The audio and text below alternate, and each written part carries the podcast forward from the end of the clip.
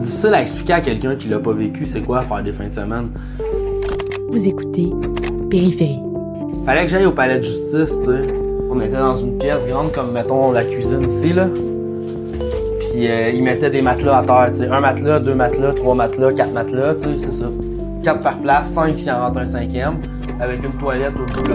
Est-ce que ça se peut que deux personnes qui partagent un même moment le vivent pas du tout de la même manière et en gardent pas du tout le même souvenir?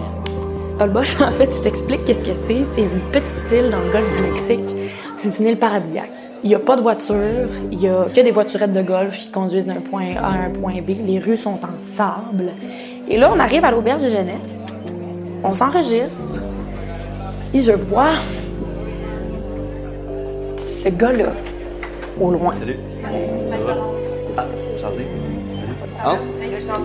Lisa, vais arrêter la musique.